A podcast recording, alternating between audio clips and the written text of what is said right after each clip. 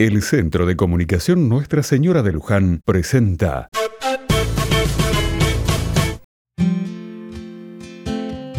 Otra mirada.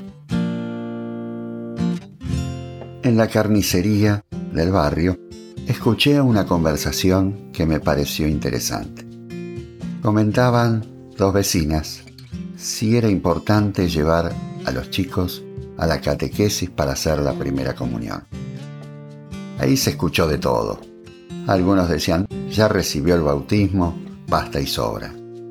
Pero estaba clara que es catequista de la capilla.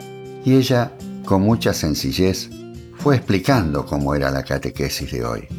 Cuando se reunían los grupos de papás y de mamás para charlar sobre la vida y cómo se hacía presente el Evangelio de Jesús para ayudarlos y acompañarlos.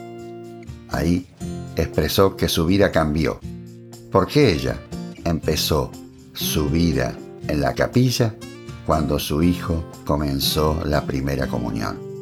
Su vida le cambió, porque se encontró más hermanos y más fraternos en ese barrio, que solamente los conocía por encontrarlos en la calle, pero no sabía qué hacían y quiénes eran.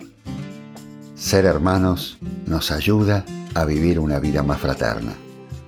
La preparación de la primera comunión es un camino para sentirnos solidarios, para sentirnos hermanos. Animémonos, acerquémonos a la capilla de nuestro barrio para anotar a nuestros chicos para que inicien el camino de la primera comunión.